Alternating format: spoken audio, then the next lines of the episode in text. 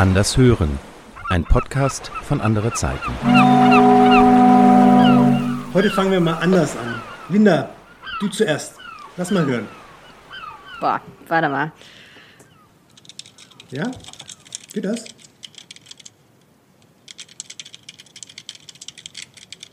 Was ist das denn?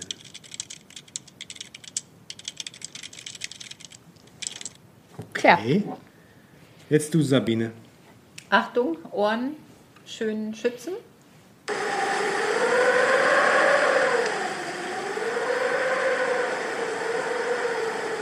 Okay. Interessant. okay, jetzt bin ich gespannt auf deins. Das ist jetzt meins.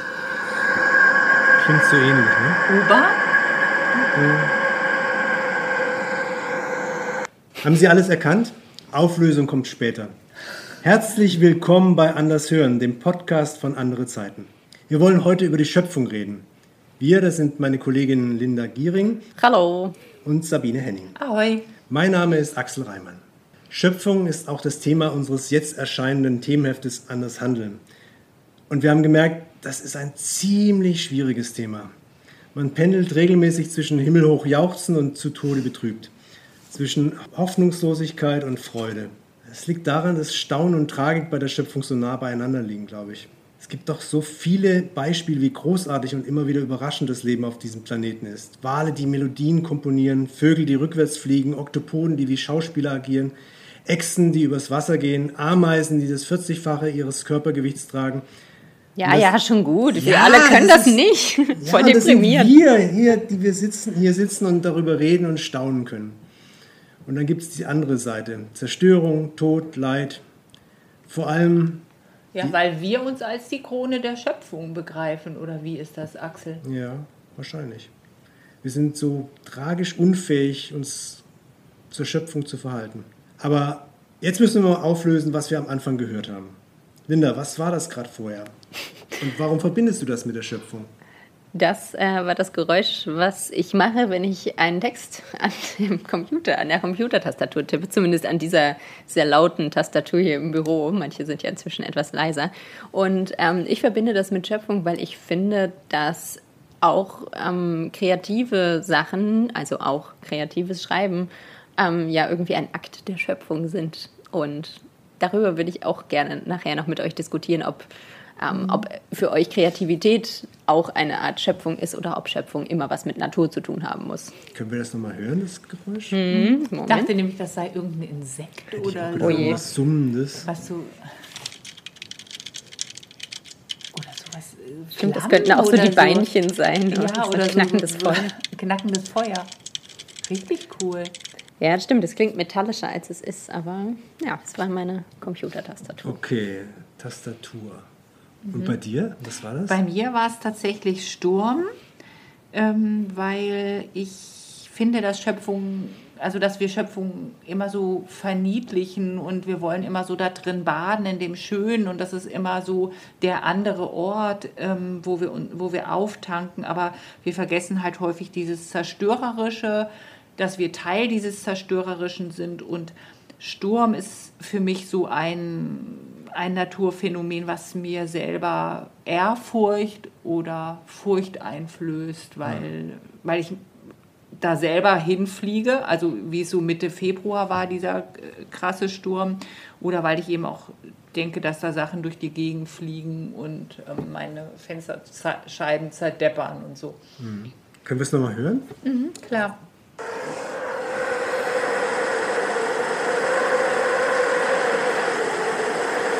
Wow, das ist total cool, weil es so richtig braust. Ja, genau.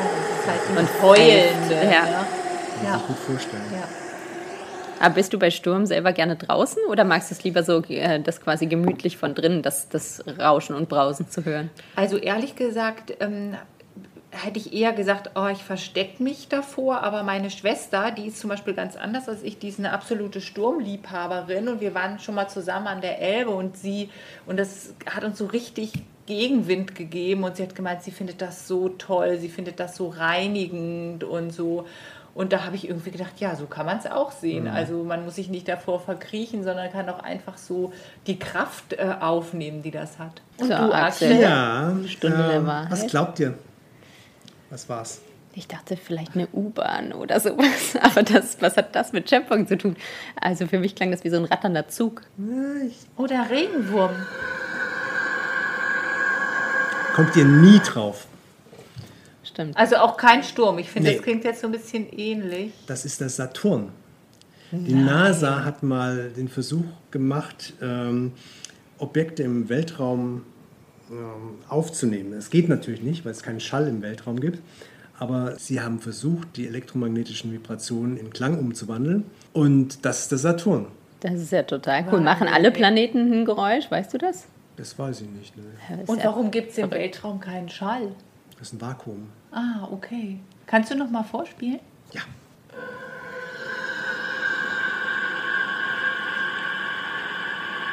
Na, vielleicht gibt es auf dem Saturn auch U-Bahnen. Weiß man ja nicht. genau. Genau. Cool. Ja, und ich fand das deshalb auch so eindrucksvoll, weil ich als Kind mit Schöpfung, da kannte ich den Begriff natürlich noch nicht so, das Staunen über die Schöpfung kannte ich aber schon. Und zwar, wenn ich in den Sternenhimmel geguckt habe. Und ich glaube, das ist eine Erfahrung, die viele Menschen kennen, dass sie, wenn sie in den Himmel schauen bei Nacht und man sieht was, es ist nicht bewirkt, so eine Ehrfurcht entwickeln über das, was da zu sehen ist, aber auch wer man selbst im Zusammenhang mit diesem großartigen Schöpfungswerk ist. Ja, ich glaube, da wird einem irgendwie klar, dass man halt, dass man eingebettet in was viel Größeres ist. Es gibt ja auch noch das umgekehrte Phänomen, wenn Astronauten im All sind und von da die Erde sehen, ähm, dass sie dann so ein Aha-Erlebnis haben sozusagen und irgendwie so eine, ja, das häufig richtig als spirituelle Erfahrung beschreiben. Ähm, das nennt sich, glaube ich, Overview-Effekt, weil man dann irgendwie so sieht, ah, okay, da bin ich normalerweise und jetzt bin ich ganz woanders, sehe das aus einer anderen Perspektive. Also vielleicht braucht es, braucht es manchmal so, eine, so einen Perspektivwechsel, entweder den Blick auf das große Ganze oder den Blick auf das kleine Ganze, um irgendwie zu verstehen, was Schöpfung eigentlich ist. Ja, ich glaube, das mit dem Perspektivwechsel, das ist ganz wichtig und das Thema Aufmerksamkeit auch, weil ich glaube, viele unserer Probleme mit der Schöpfung oder mit, jetzt mit der Klimakrise hat, haben damit zu tun, dass wir so ein Aufmerksamkeitsdefizit haben. Nicht, dass wir nicht wüssten, was äh, problematisch ist, sondern wir sind viel zu beschäftigt. Wir können nicht mehr Prioritäten setzen. Also wir machen unseren Stiefel und die Prioritäten fallen da hinten runter. Wenn wir wüssten, um was es eigentlich geht im Angesicht dieser Klimakatastrophe, würden wir, glaube ich, anders handeln, oder? Was meint ihr? Schön wäre es. Ich würde das gerne glauben, aber ich bin mir nicht sicher, ob ich es kann. Also, ähm, was meinst du, müsste passieren, damit man irgendwie weg davon kommt, nur seinen Stiefel zu machen und so richtig versteht, boah, jetzt ist es aber Zeit. Eigentlich sind wir doch mittendrin in diesem, ähm, in diesem Geschehen, wo uns immer wieder gezeigt wird, hey, es ist wirklich an der Zeit, was zu machen. Und jetzt merken wir ja auch gerade wieder, dass die Priorität vom Klimaschutz gerade wieder ganz schön weit abgerückt ist. Kann man ja auch verstehen, aber es hilft uns nicht. Ich habe den Eindruck, dass wir sind ja sehr zielausgerichtet. Also wenn wir irgendwo lang gehen, dann möchten wir ja mö- möglichst schnell äh, irgendwo hinkommen und das gilt ja auch für alles andere in unserem Leben. Also wir haben ein Ziel und wollen das ähm, erreichen. Und um uns jetzt quasi der Schöpfung näher zu fühlen, ist ja aber vielleicht eher so was anderes notwendig, nämlich so ein Eintauchen in den Moment und so eine Aufmerksamkeit für das, was jetzt gerade ist. Das heißt, Schöpfung hat ganz viel mit Zeitlassen zu tun und ähm, mit Eintauchen und eben nicht mit zweckbezogenem Handeln. Ja. Ja, ich würde gerne zwei Sachen mit euch besprechen, weil einerseits finde ich den Begriff Schöpfung, also der ist mir irgendwie so ein bisschen abgegriffen und auch auf eine das, Art, ja, also, ähm, also ich finde den Begriff Schöpfung sehr tröstlich, also der gibt mir Trost, weil ich das Gefühl habe, also da ist ein Schöpfer, ein äh, etwas, das aus dem Nichts etwas geschaffen hat und auf diesen Schöpfer können wir immer wieder zurückfallen, sozusagen, wenn, wenn die Welt untergeht, wird das, wird der immer noch da sein. Also der ist unzerstörbar. Andererseits hat dieser Begriff Schöpfung, wie gesagt, auch so was Handhabbares. Und da stelle ich mir sofort irgendwie Krokus im Schnee vor oder ähm, Buschwindröschen im Frühling oder Kirschblüten. Also es geht so ein bisschen, hat so was Verkitschtes. Mhm. Und diese, diese ganze existenzielle Dimension ähm, fehlt mir da so ein bisschen, also in, in diesem Begriff. Mhm. Da frage ich mich einfach, ob es da eine neue Begrifflichkeit braucht. Hättest du eine Idee? Also hast du ein Wort, was du besser findest? Ja, ich habe darüber nachgedacht. Also ich finde natürlich, dass wir als Christen auch mit Verantwortung haben, ähm, diese Schöpfung also zu erhalten. Und ich plädiere dafür eigentlich in, in einem normalen Kontext schon sowas von wie Umwelt zu sprechen oder Natur oder die Dinge halt ganz konkret zu benennen. Also wenn wir von Pflanzen oder Bäumen reden.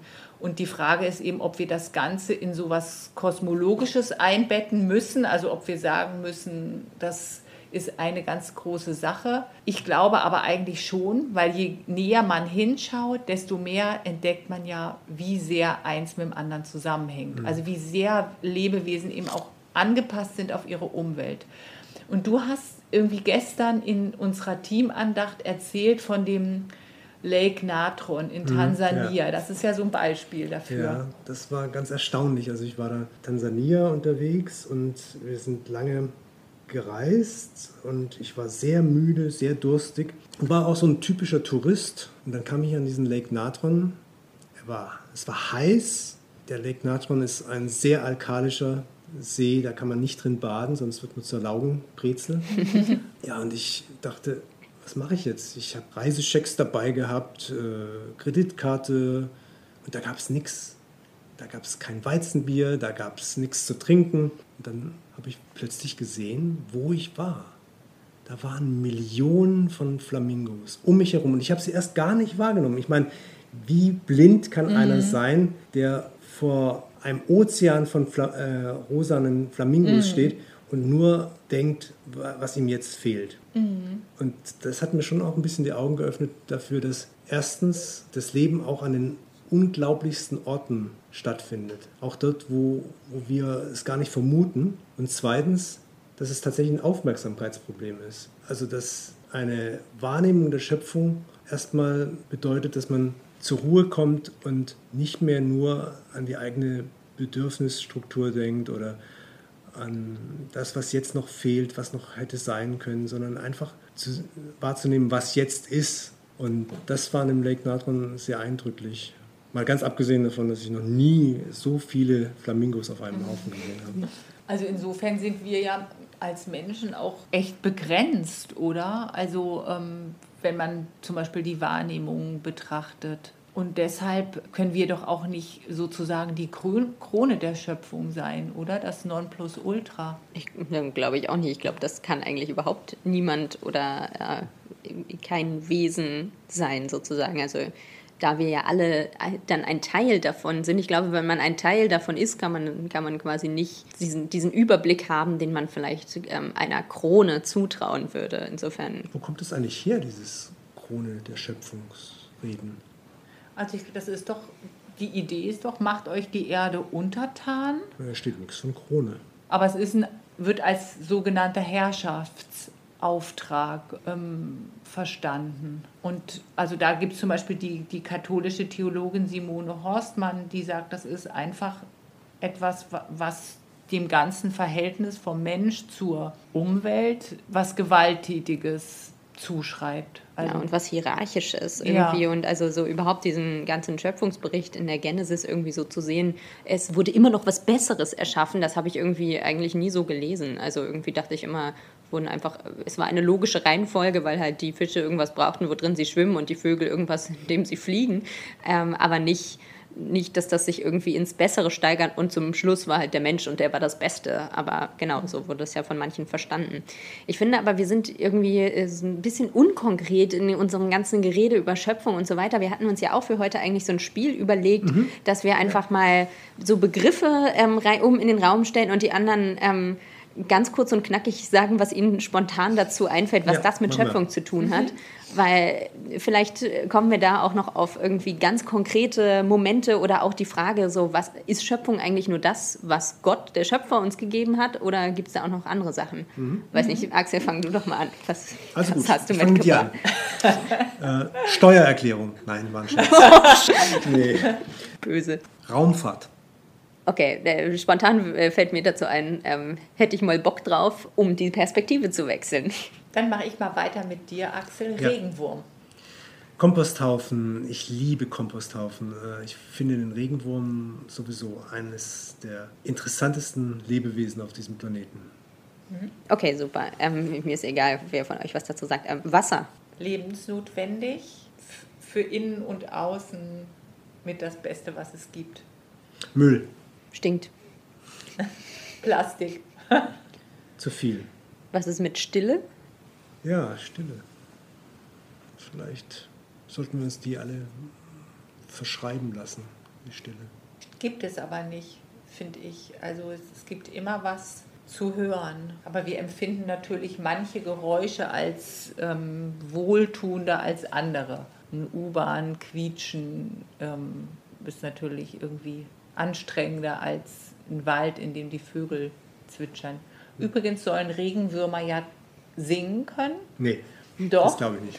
Und, Ich dachte, äh, Husten. Gibt es da nicht so ein Lied? Oder es Genau. gibt da, dazu ein Lied, aber es, gibt dazu äh, tatsächlich auch Forschung, weil die Regenwürmer haben ja ganz viele Borsten äh, sozusagen, mit denen sie sich auch fortbewegen und mit denen sie sich quasi auch so ein bisschen festhalten. Und man könnte denken, also es hat 1925, glaube ich, einer gesagt, also Regenwürmer singen so in der Sopranlage. Und man vermutet aber, dass, dass durch diese. Fortbewegung, nein, wirklich, das habe ich gelesen in, in einem Buch über den Regenwurm, äh, das wir auch in unserem nächsten Andershandeln-Newsletter ähm, vorstellen. Und dass es möglich sein kann, dass man diese Fortbewegung, dass das einfach ein Geräusch erzeugt. Und ich finde das ehrlich gesagt gar nicht so unwahrscheinlich. Denn ich denke mal, alles Geräusch, kann ein Geräusch erzeugen. Wenn Also- sogar der Saturn Geräusche Genau, macht. das ja, ja. das stimmt. Okay, dann habe ich noch was ähm, äh, Provokantes, oder na, Provokantes ist es eigentlich gar nicht, aber ähm, Kunst und vielleicht äh, überspitzt ähm, auch künstliche Intelligenz. Was hat das denn mit deine- Schöpfung zu tun? Deine- mein Lieblingsthema. Deine AIDA-Geschichte aus Anders Handeln, ja. Ja, das ist eine gute Frage. Kann so ein Roboter oder so eine künstliche Intelligenz tatsächlich kreativ sein? Kann die schöpferisch tätig sein? Was glaubt ihr? Ja, ich finde schon die Frage, wir haben jetzt ja eigentlich noch gar nicht darüber geredet, wer überhaupt schöpferisch tätig sein kann. Also wir haben jetzt über alle möglichen Naturdinge gesprochen, aber ähm, nicht über Dinge, die ein, ein Erdenwesen sozusagen irgendwie erschaffen hat. Ist das für euch auch Schöpfung? Also wenn ich, ähm, da schließt ja auch ein bisschen mein, mein Geräusch, was ich mitgebracht habe, an die Frage, weil ja, da bin ich mir selber nicht sicher, würde ich das als Schöpfung bezeichnen, nur weil ich jetzt irgendwie ein Gedicht hin, hingeschrieben habe oder sowas. Ich glaube schon, dass, dass wir auch Mitschöpfer sind und schöpferisch tätig äh, sein sollen auch. Und ich glaube, ehrlich gesagt, wenn man jetzt von zum Beispiel von Aristoteles Ah, gute ausgeht, Aristoteles. Aber es geht da ja auch immer um den Übergang von der Möglichkeit in die Wirklichkeit. Und deshalb finde ich ehrlich gesagt, Schöpfung ist gar nicht so was irre hochgehängtes. Also natürlich ist, ist die Schöpfung, also die Erde mit allem, was darin ist, sozusagen un, ein Wunder sozusagen aus unserer Wahrnehmung her. Aber das, was wir alltäglich tun, wenn du Zimtbrötchen backst oder ähm, irgendwas anderes tut, ist das für, für meine Begriffe her schöpferisch. Also ich frage mich, habe mich gerade gefragt, also als, als Jugendliche, also wie so viele, wollte ich halt un, unheimlich gern Schriftstellerin werden. Und damals, weiß ich noch, war ja auch so dieser ganze Geniekult immer noch so. Also nach dem Motto, wenn du was schaffst, dann muss das was ganz Neues sein. Das ist ja heute zum Glück so auch so durch die sozialen Medien und das hat sich sehr verändert und das hat sich auch aus so einer Perspekt äh, feministischen Perspektive verändert, dass nämlich quasi ja so ähm, Bedingungen für Schöpfung oder für Kreativität gar nicht von so einem weiblichen Lebensalltag ausging. Also der ja ganz viele andere Aspekte hatte noch als der eines Mannes, der halt äh, die ganze Care-Leistung irgendwie genau. abdrücken konnte und dann schön in seinem Schreibzimmer er sitzen im könnte. Studierzimmer sitzen. Genau. Ja. Ganz genau. Schöpferisch tätig sein. Ja, insofern finde ich halt, also wenn man Schöpfung von diesem Genie denken, also von wegen, der schöpft irgendwas, was noch nie da war, daran glaube ich halt mhm. eh nicht, sondern ähm, man nimmt immer was, was man wahrnimmt und führt es vielleicht nochmal auf eine andere Stufe, weil man es anders kombiniert oder so.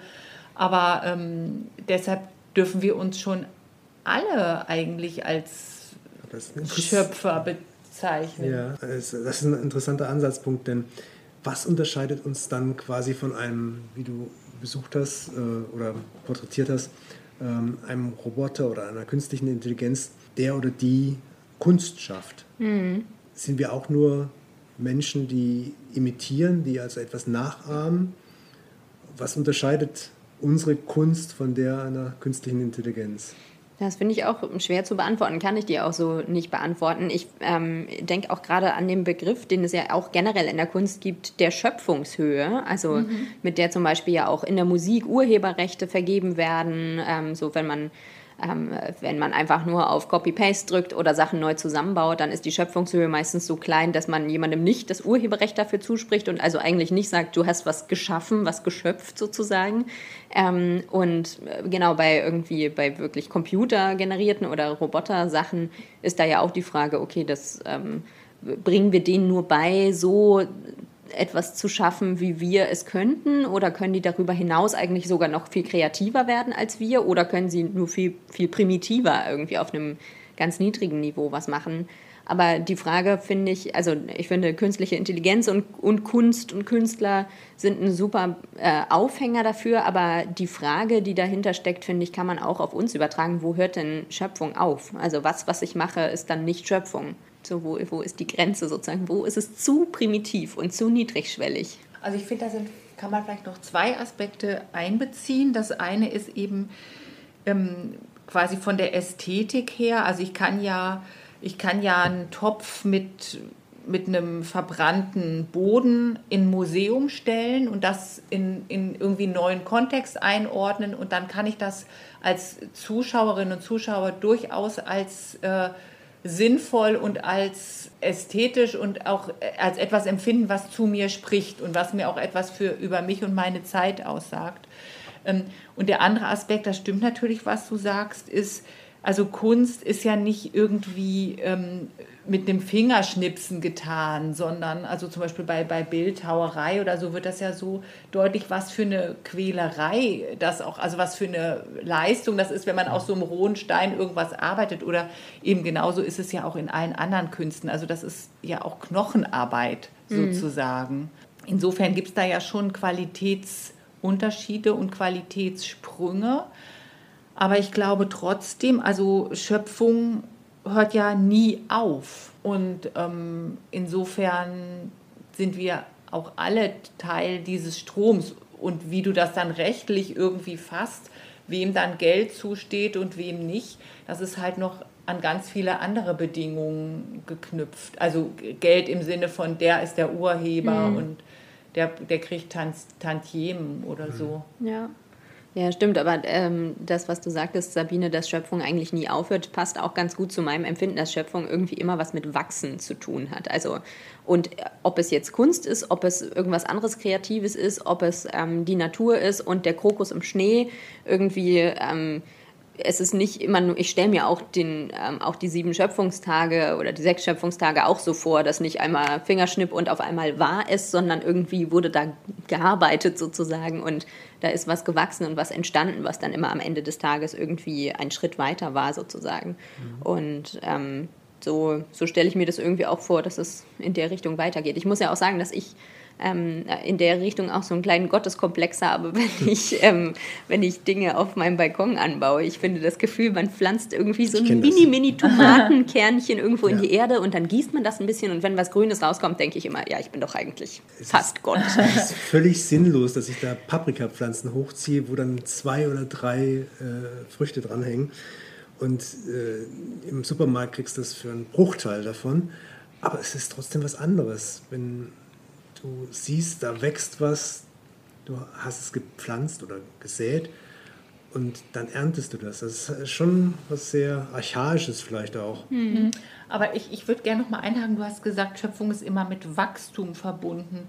Ich würde vielleicht, also ich würde eher so sagen, mit, mit Wandel, mhm. mit Veränderung. Veränderung ja. Also mit, also weil ähm, sozusagen, das ist ja ein Kreislauf. Also mhm. jedes, was erblüht, er stirbt auch wieder und wird dann irgendwie umgewandelt. Dieses, dieses Wachstumsdenken, ähm, etwas also was, ich, also was mich eher ermüdet ähm, und was mir weniger Kraft gibt, als zu denken, es ist halt Wandel, es ist Veränderung, es ist mhm. äh, Leben, äh, lebendig sein und sterben und umgewandelt werden von den Regenwürmern da zu Humus. Ja, da liegt ja sehr nahe dran zu fragen, was bedeutet das angesichts dieser Klimaveränderung? Also du hast eine Geoengineering Forscherin interviewt mhm. für Anders Handeln ja, das war Ulrike Niemeyer vom Max-Planck-Institut für Meteorologie und die forscht eben seit äh, 13 Jahren zu Techniken oder speziell zu einer Technik, ähm, die helfen könnte, den Klimawandel wenigstens abzumildern.